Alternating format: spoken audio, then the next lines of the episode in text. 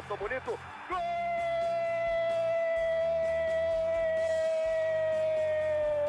Uma grande jogada de Renato pela direita. Partiu Luan, dominou o lance, é bom, o lance é bom, o lance é bom, o lance é bom. Olha o gol, olha o gol, olha o gol. Golaço do Grêmio. Para Everton, chegou, fez a finta, outra boa jogada, cruzamento. Olha a chance, olha o gol, olha o gol, olha o gol, olha o gol, olha o gol. Gol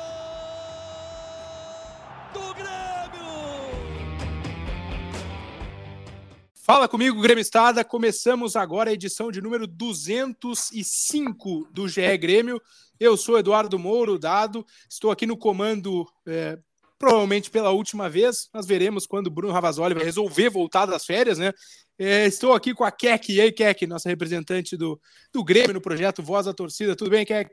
Fala, Dado. Tudo bem, João, torcedor gremista? Tudo indo, né? Depois é. de ontem, tudo indo uma hora ia perder, né? Que, é que óbvio é. que esse momento é o pior para perder, mas uma hora ia, ia perder. E aí, João, tudo bem? Tudo bem dado, Keck, uma derrota que expõe algumas, fragilidades, algumas fragilidades do Grêmio, mas também acho que não é terra arrasada ainda. É, o João, obviamente, como vocês sabem, setorista do Grêmio no GE, né, acompanha tudo do tricolor.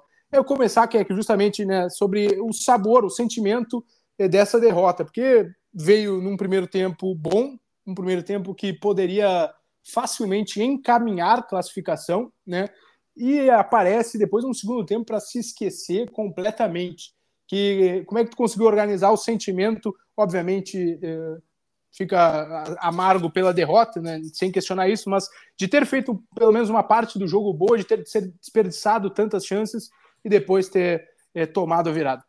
É, sentimento bem amargo mesmo, e como o João falou, uma hora a derrota ia acontecer e uma hora uh, a, a, bola ia punir também, né? Porque não é o primeiro jogo que o Grêmio perde um caminhão de gols, já vinha perdendo no Grenal, perdeu vários gols, no, no, no jogo contra o Ferroviário também perdeu vários gols. E no jogo contra o Ipiranga, a bola puniu, né? Um pênalti, inclusive, que a gente tinha a favor, uh, poderia ter saído tranquilamente com 3 a 0 no, no primeiro tempo, no né? Primeiro e, tempo. e, dificilmente tomaria o revés no segundo, né? Poderia jogar o segundo da forma que jogou, da, é, de uma forma, né? Que parecia que eu estava com o freio de mão puxado, em que ainda assim eu, eu ia é, duvidar muito que conseguisse tomar a virada se tivesse feito uh, os gols do primeiro tempo, né? Então é uma, é uma, uma derrota muito dolorida, porque a gente sabe que, claro, com todo respeito ao Ipiranga, que é um adversário que não tá onde tá por acaso, né? Avançou na Copa do Brasil, foi finalista o ano passado, mas a impressão que dá é que o Grêmio perde para ele mesmo, sabe? Porque é, consegue perder um caminhão de gols que facilitariam a vida, né? E a gente não estaria na preocupação que a gente está agora, não só por conta do resultado que a gente vai ter que buscar, mas sim um time completamente desmantelado para o jogo da volta, é. sabe? Poderia ter matado o jogo ontem mesmo, lá em Erechim, e perdeu essa oportunidade, e obviamente isso irrita. É, parece que faz esquecer de todo o, o, tudo que o Grêmio construiu até aqui, se não for para a final é. do Gauchão. É, isso, isso é um ponto né, para a gente ampliar. É, ia colocar para o nosso ouvinte que a gente disse que o Grêmio perdeu a chance de matar. É, é evidente que o Grêmio não vai fazer todos os gols é, que cria, né? Todas as chances que cria vai converter em gols. Mas o Grêmio pelo menos teve duas outras oportunidades que, que eram para ter se tornado gols. Aqui é o pênalti que o Soares é, desperdiça, o segundo seguido do Soares. A gente vai falar um pouquinho depois sobre isso também. E, e, a bola do Vina, que é dentro da pequena área, né? Ele tá uh, livre, obviamente tem o goleiro pela frente e tudo mais, mas ele bate mal na bola. E, é, então, por isso que a gente diz né, que o Grêmio teve duas chances claríssimas é, para ampliar ainda o placar e foi para o intervalo é, com um desperdício aí na conta. Mas, João, amplia aí, não é para fazer terra arrasada essa derrota. É, como é que tu vê, é, como observando de perto, né, como tu no dia a dia, esse, esse tropeço do Grêmio aí, essa desvantagem né, na semifinal do Gauchão. É isso, dado assim, é, a questão dos pênaltis ali, os dois pênaltis seguidos que o Soares perdeu, assim, é, eu não consigo ver muita explicação, sinceramente, é difícil a gente imaginar algo assim. É, mas como vocês falaram já, o Grêmio no primeiro tempo poderia ter terminado 3 a 0 sabe? É, agora, expõe algumas fragilidades a derrota, porque no segundo tempo o Grêmio uh, afundou, assim, sabe? É, deixou o Ipiranga gostar do jogo, ainda quando estava 1 a 0 dado, a gente estava fazendo o jogo na redação e a gente comentou, ah, tá na cara que daqui a pouco o Ipiranga vai fazer um gol, porque era toda bola, toda hora bola na área, é, o Ipiranga chegando, o Grêmio não, não conseguindo encaixar os contra-ataques. O Ferreira me parecia que às vezes segurava muito a bola ali pelo, pelo lado esquerdo do ataque. É, mas, porém, a gente sabe que o Grêmio tem uh, mais qualidade que, que, que, o Ipiranga. É claro que o meio-campo talvez um pouco desmantelado, a gente ainda não tem uh, atualização da, da, da, questão clínica do PP, que vai fazer exames ainda nessa, nessa segunda-feira. Né, do Cristaldo também vai, vai fazer exames aí depois que o Grêmio divulgar assim, o resultado, a gente vai ter mais ou menos a noção, né? Eu acho que pelo menos o Cristaldo uh, seria fundamental para essa partida. A gente vê o quanto que o meio de campo do Grêmio perde em criação com uh, sem o Cristaldo. É, é, um, é um jogador que realmente tem feito a diferença nessa, nesse início de temporada do Grêmio. Que, bom, ele acha passe onde a gente não imagina, assim, né? É, tanto que é o líder em assistência na temporada. Porém, eu acho que ainda assim é possível. É, caso o Cristal não jogue, pode recuar o Vina para o meio, colocar o Ferreira, que é um jogador mais, mais insinuante, apesar de, como falei, às vezes ele, ele parece segurar demais a bola.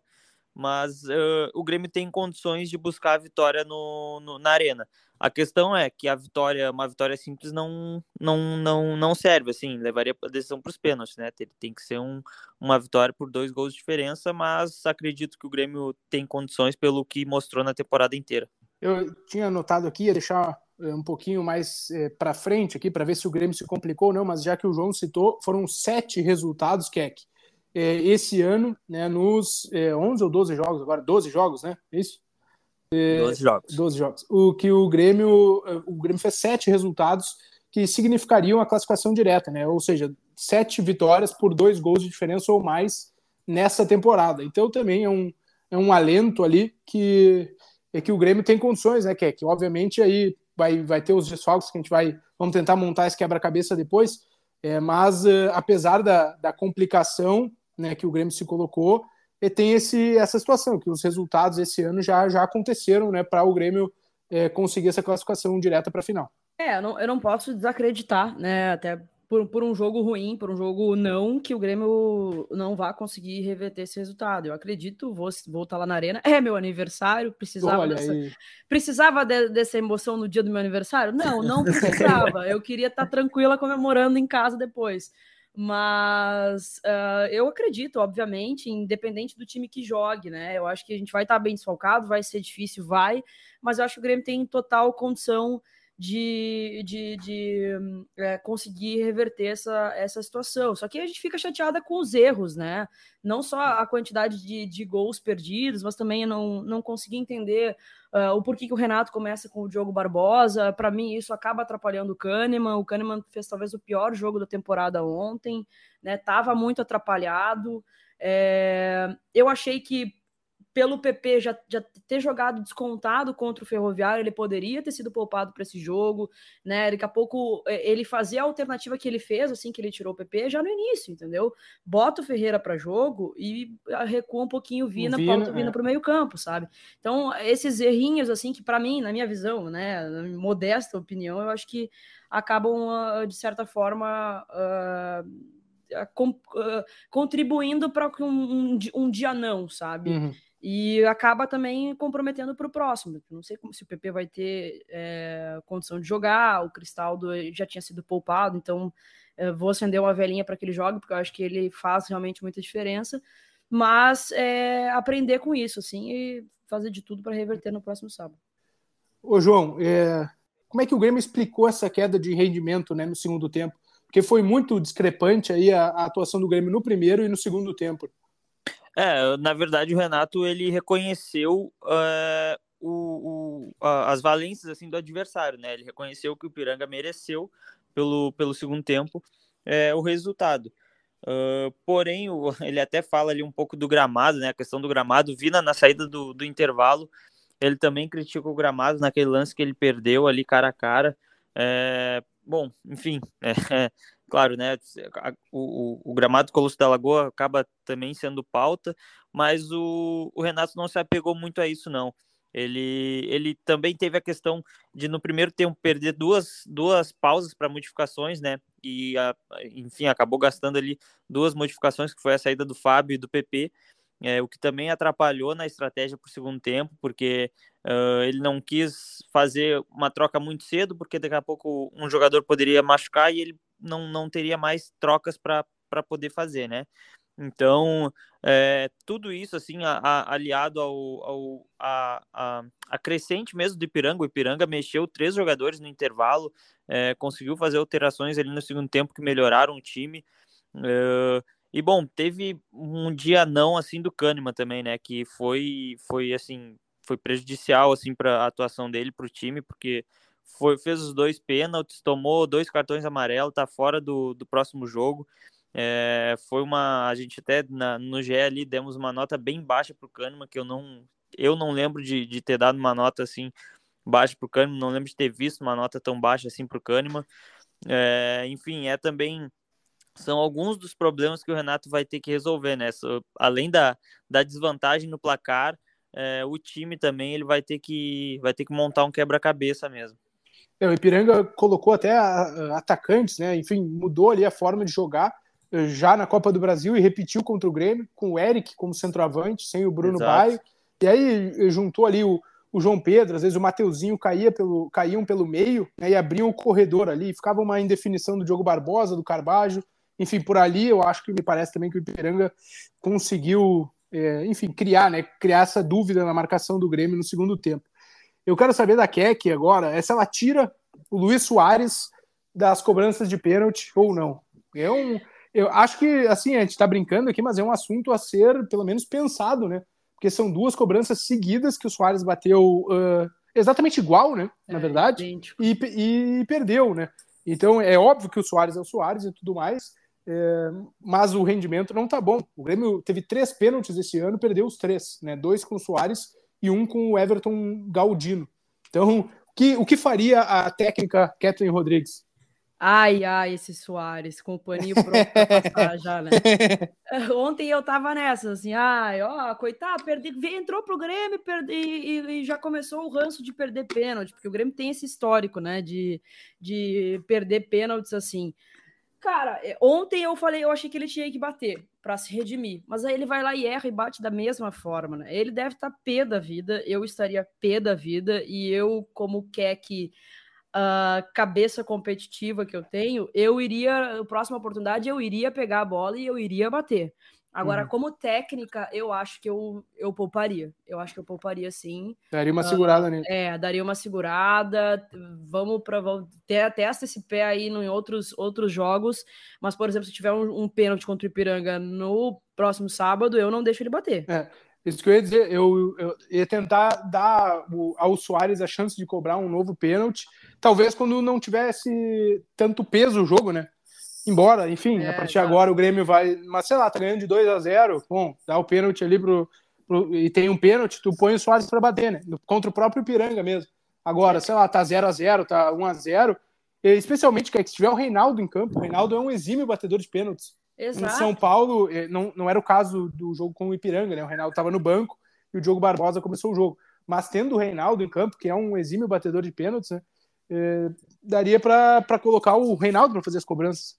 Exato, exatamente. Uh, e até mais uma questão, né? O porquê que o Reinaldo não estava em campo é. ontem. Eu consigo imaginar, tipo, tá, o Reinaldo não está entregando aquilo que a gente gostaria. Mas eu sei o que, que o Diogo Barbosa pode entregar.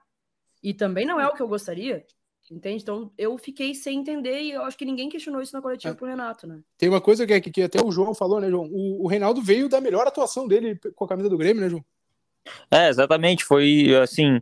É, eu, assim, a, a, informação que a gente tem é que seria a opção técnica, o que particularmente eu não, não consigo acreditar muito bem, porque na, na vitória por 3 a 0 contra o Ferroviário, foi, se não a melhor atuação dele com, com, a camisa do Grêmio, uma das melhores atuações, assim, sabe? Desde quando ele, desde quando ele chegou em Porto Alegre. Então, não, não se explica essa, essa reserva dele no, no jogo seguinte, contra o Ipiranga, assim, sabe? Então, foi é bem estranho. E só para fazer o contraponto, eu daria o pênalti de novo para o Soares bater, sem nenhuma dúvida, assim, sem nenhum medo. Ia te perguntar, ia te perguntar também o que, que o Renato colocou na, na entrevista sobre essa questão, que ele foi questionado né, no, na entrevista coletiva depois do jogo.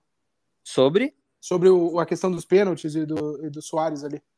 É, não, assim, é, não, não, ele não fez assim, não, ele até levou bem, bem de forma mais tranquila, assim. É, diz que, que vai depender muito de quanto, de como o, o Soares se sentir, assim, né?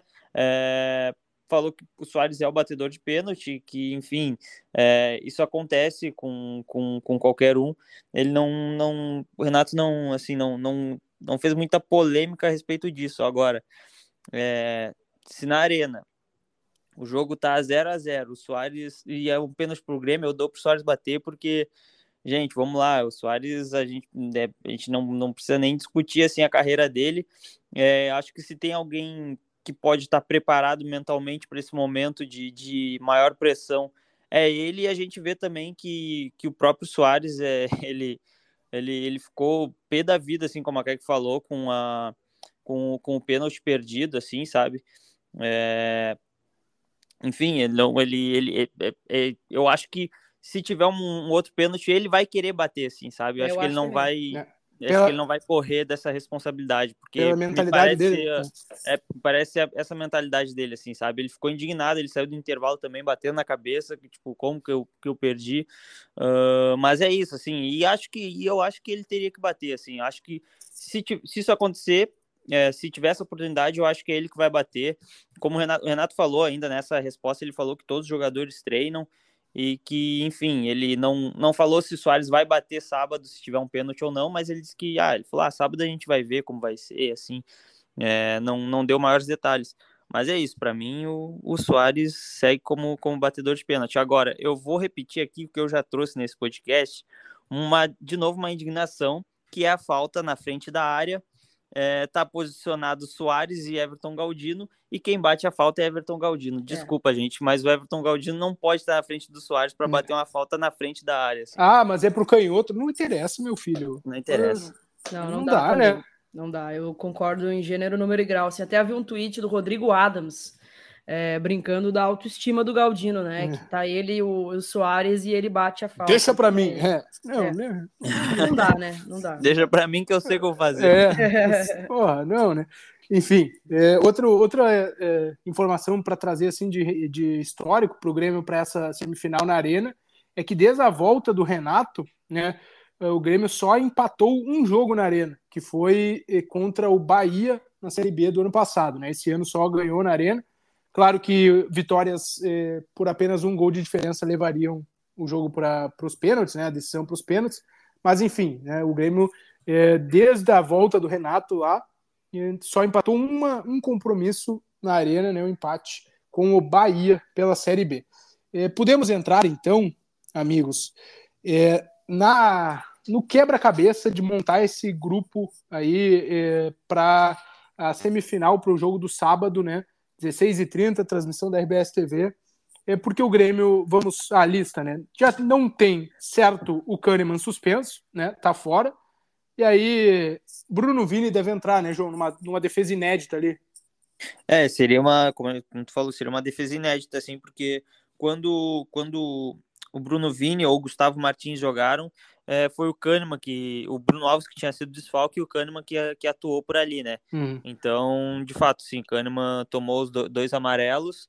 É, numa, numa, o segundo amarelo foi no pênalti que, que deu a vitória para o Ipiranga, né? É, enfim, é, como tu falou, uma defesa inédita e Bruno Vini com, com Bruno Alves vai, vamos ver ali quem vai jogar na esquerda e quem vai jogar na direita, é. né? Porque os dois são destros, são destros. Imagino, ano passado o Bruno Alves jogou muito tempo, né, pelo lado esquerdo, então de repente com o Jeromel, né, talvez seja esse o ponto. Tipo, segurança quer que o, o Bruno Vini? Olha, eu quando ele chegou eu fiquei com bastante desconfiada, né, porque ele não jogava bastante tempo e tal, mas das vezes que ele atuou eu gostei bastante dele em campo. É claro que eu ficaria muito mais segura com o Jeromel, mas eu acho que dentre as opções que a gente tem eu escalaria ele. Perfeito só para a gente ir avançando, né? Porque são muitos nomes. Carbajo convocado pelo Uruguai, Vila Sante convocado pelo Paraguai, né? lembrando que é data FIFA.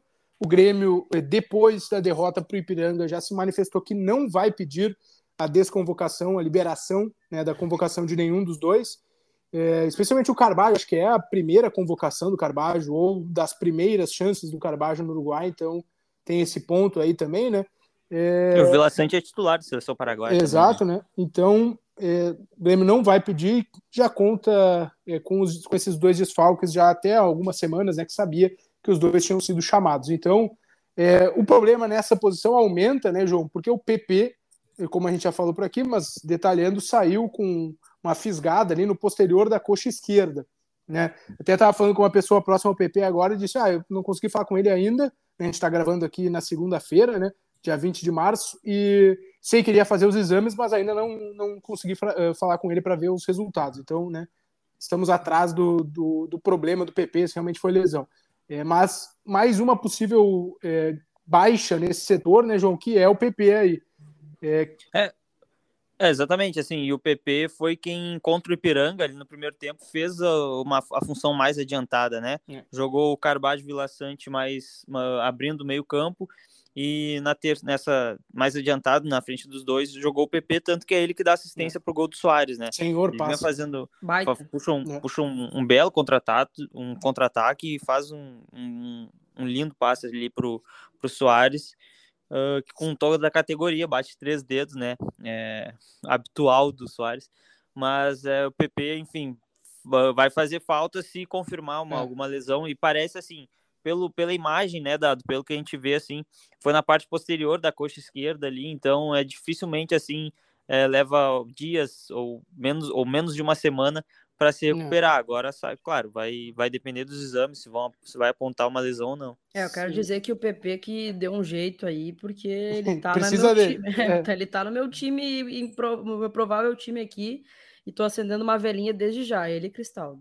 É, eu, eu ia dizer que o Vila Sante teve um, um pouquinho isso, né, de ter sentido, é, foi no Grenal, né, no Grenal, é, e no posterior da coxa ali, mas foi só uma contratura, pareceu ser uma, é, quando ele apontou, assim, pareceu ser diferente do, do PP, que meio que apontou para o Renato como se tivesse puxado, assim, mas enfim, vamos é, contar aqui, a gente ainda não tem a, a informação do Grêmio correta, que o PP fique fora, né, são três jogadores fora, né, fazendo o pior cenário aqui, João. É, quem são as opções? Thiago Santos, Lucas Silva, recuar o Tassiano. Tassiano. Recuar o Bitelo, é. Assim, acho que depende, assim, dando uma opinião, acho que depende muito também do Cristaldo. Eu acho que se o Cristaldo jogar, ele recua o Bitelo para fazer para com o Thiago Santos. Acho que o Thiago Santos entra no time, acho que assim, não ah, tem muito. É para matar. Eu acho que assim, não. A gente se a gente projetar, sei lá, o Lucas Silva, mas o Lucas Silva tem jogado pouco essa é. temporada. Sempre, não, o Thiago Santos está uh, muito na frente do Lucas Silva, é, né? Certamente. É, quando, quando, entra um, um, primeiro volante ali, sempre é o Thiago Santos, ele que entra no Grenal, por exemplo, também. Então, o Thiago Santos entra nessa função de primeiro volante, e aí eu acho que vai depender muito se o Cristaldo jogar ou não.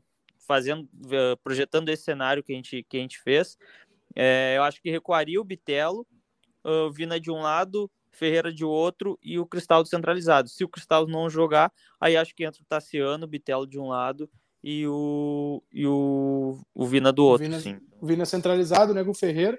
É. Isso, o Vina centralizado com o Ferreira. E acho, inclusive, que até com o Tassiano e o, e o Bitelo no time, eles podem revezar ali, porque o Tassiano faz a ponta Exato. direita também, né? Mas que que, que que chega a borbulhar quando, quando ouve que o Thiago Santos vai ser titular.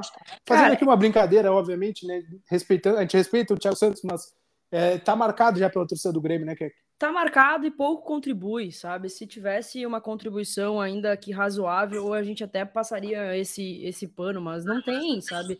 É inacreditável, o cara entra e o Grêmio toma gol. Sempre, sempre. No Grenal foi assim por culpa dele. Ontem eu acho que não, não, não comprometeu assim, mas é um ranço já que a torcida tem, que parece que tu já entra descontado no jogo, hum. entendeu? Se ele começa o jogo, vai ser um ranço bem maior ainda. Só que. É, pensa que, é, desculpa te interromper, mas a arena lotada, né? Digamos, é. 45 mil pessoas, e tu vai Exatamente. lá anunciar o nome do Thiago Santos, tu precisa do ambiente favor, favorável, né? Exatamente. E anuncia ali o, o Thiago Santos. Não, não, não dá para imaginar assim o que vai acontecer. Mas, eh, dito isso, o que, que eu vou te dizer? Eu, eu, eu olho para o meu treinador e para ele vai ser opção. É. Vai ser opção. Eu acho que, inclusive, o Tassiano sai jogando se a gente não tiver o PP. É, mesmo o PP, nem precisa o do Cristaldo, eu acho. Uhum. Já sem o PP, o Tassiano vai ser a primeira. O, o Thiago Santos vai ser a primeira opção Uhum. do Renato, porque ele é, teoricamente é o, é o único primeiro volante que a gente tem, né? E o Renato, sei lá, vai querer quebrar tudo ali no meio-campo. Eu acho ruim, né? Eu tava imaginando o melhor dos cenários aqui: PP, Bitelo e Cristaldo. Né, com o É. Vina e o Ferreira nas pontas. Eu ia dizer que, olha, tinha dúvida se se ficasse se as, as baixas, como tu falou, fossem só Carvalho e Vila Sante, eu acho que ele ia colocar o Thiago Santos mesmo. Também. Eu acho que sim. Porque entra o volante ali automaticamente, o PP do lado e mantém a estrutura do time, né? O restante, é, do, É, do também meio para frente, acho que ele, que ele manteria o, o Thiago Santos como a primeira opção, realmente, é, sem, sem a dupla, né? Sem Carvalho e Vila Sante.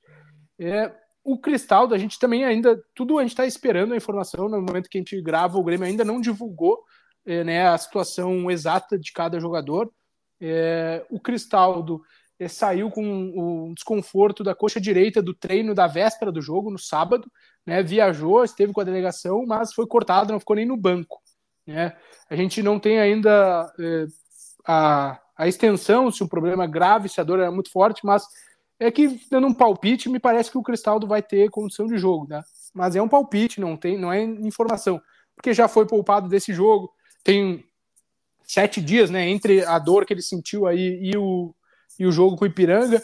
Agora, obviamente, se fizer o exame e apresentar lesão, ele não vai se recuperar tempo. Mas a, acho que foi mais uma precaução aí do Grêmio. O Renato gosta de fazer isso, né? De tirar o jogador é, quando sente a mínima dor, justamente para não, pra não chegar aí numa numa lesão. Mas sem o Cristaldo, né, João? A gente já estava falando aqui, acho que o Vina ocupa aquela posição. É, o Vina, originalmente, ele veio para disputar a posição com o Cristaldo, né? O Renato chega a falar isso, é, mas, enfim, o Renato acaba encontrando um esquema com o Vina jogando pelo lado esquerdo, revezando bastante com o Bitelo, tá alternando para o lado direito e esquerdo, enfim, se movimentando muito ali na, do meio para frente. Mas sim, eu acho que se o Cristaldo não jogar, eu acho que naturalmente recua o Vina para aquela posição. Ele fez isso já contra, contra o Ipiranga mesmo, quando entra o, o Ferreira no time.